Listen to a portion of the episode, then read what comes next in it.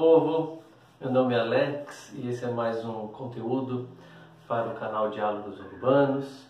É, no vídeo de hoje a gente pretende conversar, pretende falar um pouquinho sobre é, o porquê do Brasil ser um país tão desigual, não é? Por que, que há, há uma desigualdade de renda no Brasil é, tão elevada? O Brasil é, é um dos países mais uh, desiguais do mundo, tá? Uh, é claro que se a gente for ser criterioso, tem alguns países que ainda são mais desiguais do que o Brasil, mas a gente está falando de Laos, Camboja, Namíbia, não é? De países é, de grandes economias do mundo, o Brasil é certamente a economia mais desigual do ponto de vista de renda. E por que isso? Tá? Então essa eu vou tentar tratar, tentando explicar de maneira breve, sucinta aqui, da maneira mais didática possível, uh, os, uh, os fatores uh, históricos, os fatores do mercado de trabalho, a renda, a questão tributária né? e, a, e também a desigualdade, digamos assim, regional da renda no Brasil. Tá?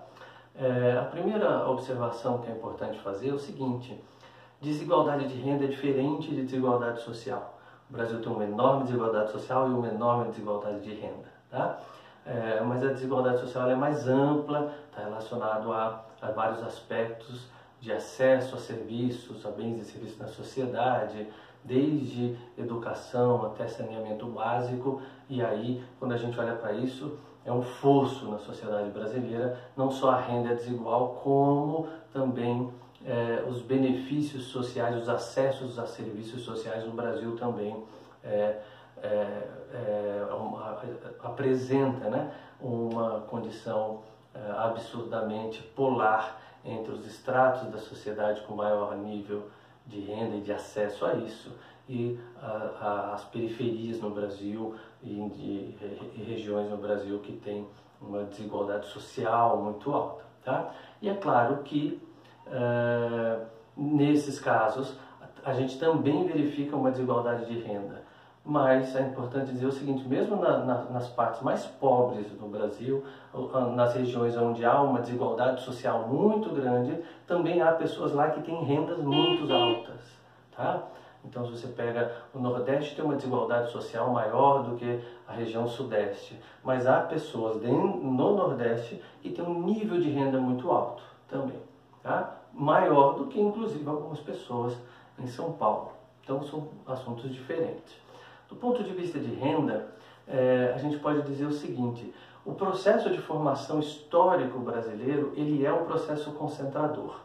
Né? Desde a invasão portuguesa nos territórios eh, brasileiros, né, do que veio a se chamar de Brasil, a gente já veio junto da, do processo de colonização português a inserção de um modelo concentrado. Não é?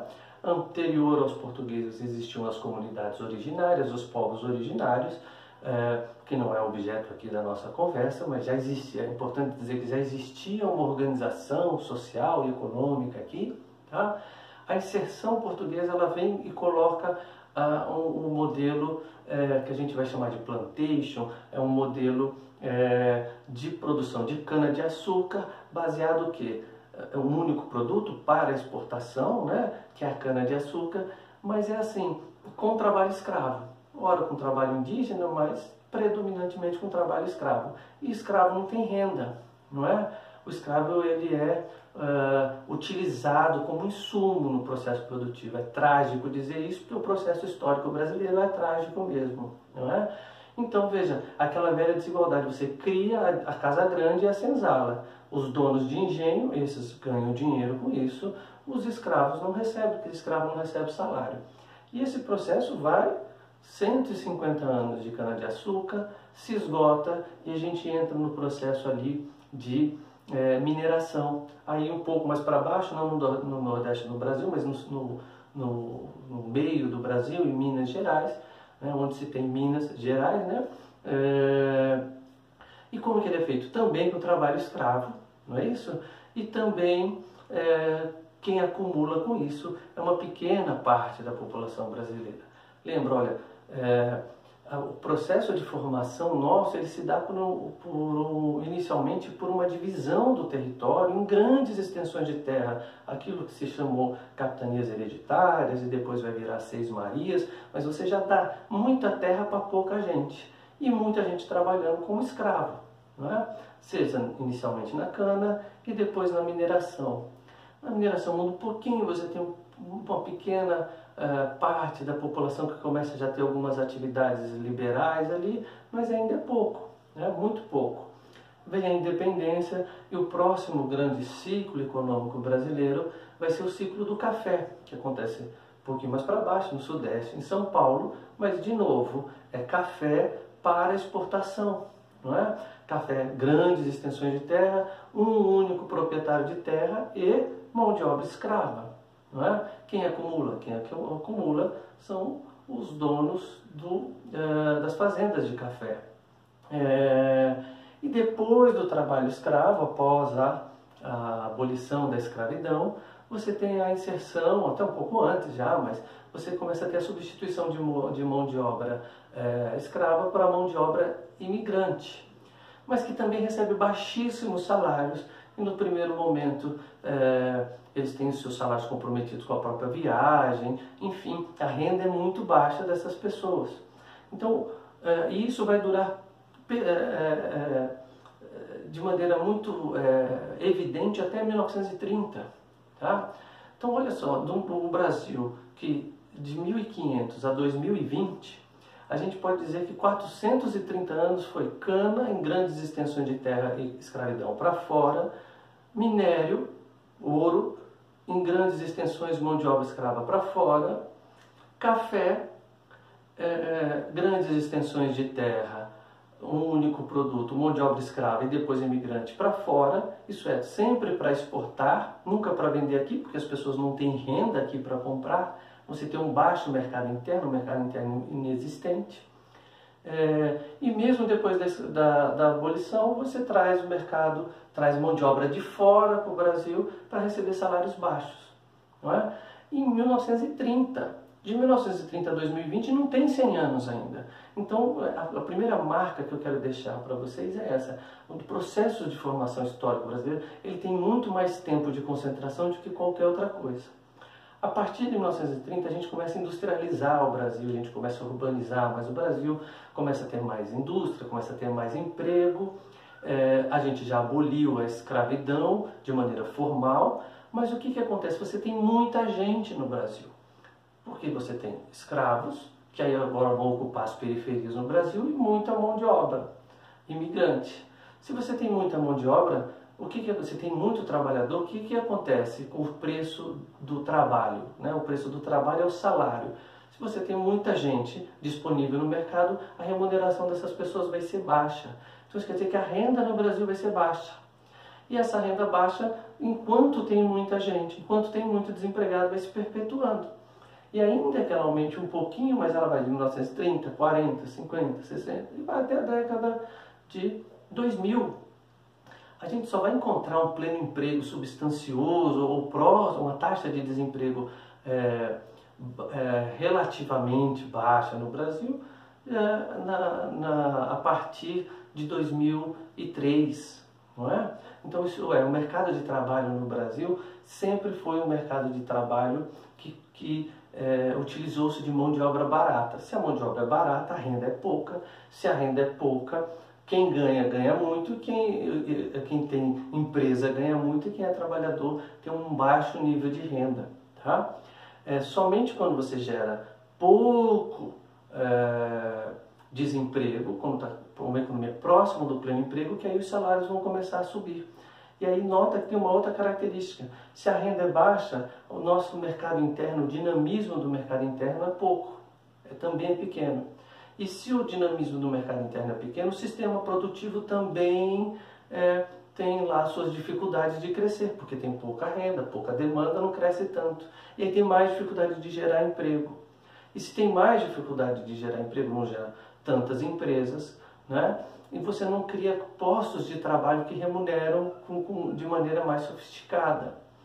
Uh, a gente até fez uma indústria um pouco mais é, complexa, né? quando a gente fala complexa, é uma indústria um pouco que remunera melhor os trabalhadores, é, mas a partir da, do final da década de 80, esse parque industrial brasileiro começou a se reduzir, e isso é um tópico para a gente discutir depois da desindustrialização brasileira, e as remunerações caem.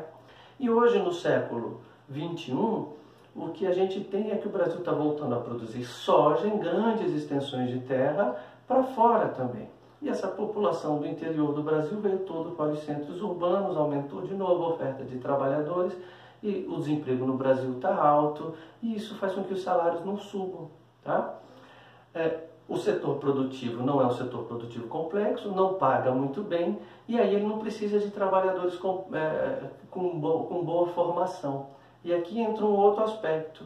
Quer dizer, isso não exige uma formação sofisticada por parte dos brasileiros, a gente não tem um nível educacional é, que permita que brasileiros ocupem é, cargos com maior nível de remuneração, mas também porque a estrutura produtiva brasileira não oferece muitas opções nesse sentido. Tá? É, além disso, é preciso dizer o seguinte: olha, nesses ciclos econômicos, a gente teve regiões no Brasil que se concentrou.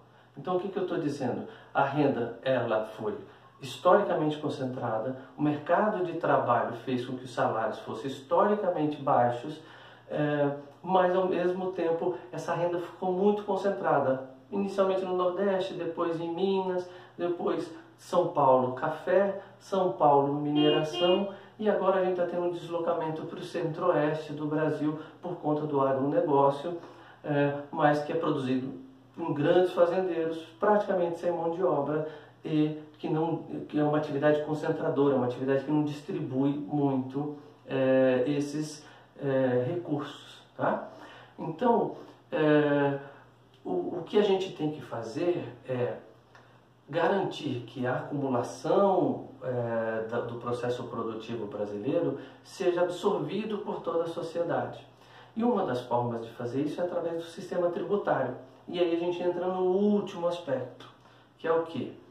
É, o sistema tributário brasileiro é altamente concentrador. Por que, que ele é altamente concentrador? Porque ele cobra muitos impostos da, uh, em cima de, de serviços e impostos indiretos, que a gente chama, no, no, sobre o consumo, e pouco imposto sobre a renda, sobre a propriedade, ou sobre o lucro. É? O sistema tributário brasileiro é regressivo. O que é regressivo? Ele cobra mais impostos de quem menos ganha é? e menos impostos de quem mais ganha. É... E isso faz com que, quanto mais pobre você for, proporcionalmente você paga mais impostos. E quanto mais rico você for, proporcionalmente você paga menos impostos. Então, naturalmente, que o sistema tributário gera essa concentração. Então, olha só, historicamente concentrado, a renda baixa, é, sem atividades complexas que dê grandes remunerações e ainda a remuneração que você recebe é muito tributada, enquanto as pessoas que recebem muita tributação é, são pouco tributadas.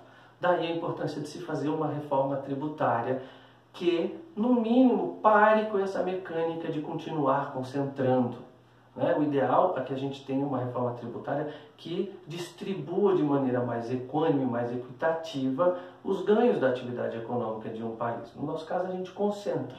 Né? É, então, o, o, é, valida a importância de se pensar em um sistema tributário mais igualitário, mais equânime. Tá? E aí fica o tópico para o próximo vídeo no qual a gente vai discutir a reforma tributária e como podemos fazer um sistema tributário que permita que o Estado arrecade de maneira mais é, distributiva, né, de maneira menos concentradora, é, e com isso gaste melhor com a sociedade, é, permitindo maior nível de acesso à educação, à saúde e aí contribua para a melhora da desigualdade de renda e da desigualdade social. Tá? Se você quiser continuar recebendo os nossos vídeos, os nossos conteúdos, se tiver alguma dúvida desse conteúdo aqui, faça um comentário, curta aí o nosso canal para ajudar a gente, curta esse vídeo, compartilha com a família, com os amigos e a gente vai junto, tá? Sigamos!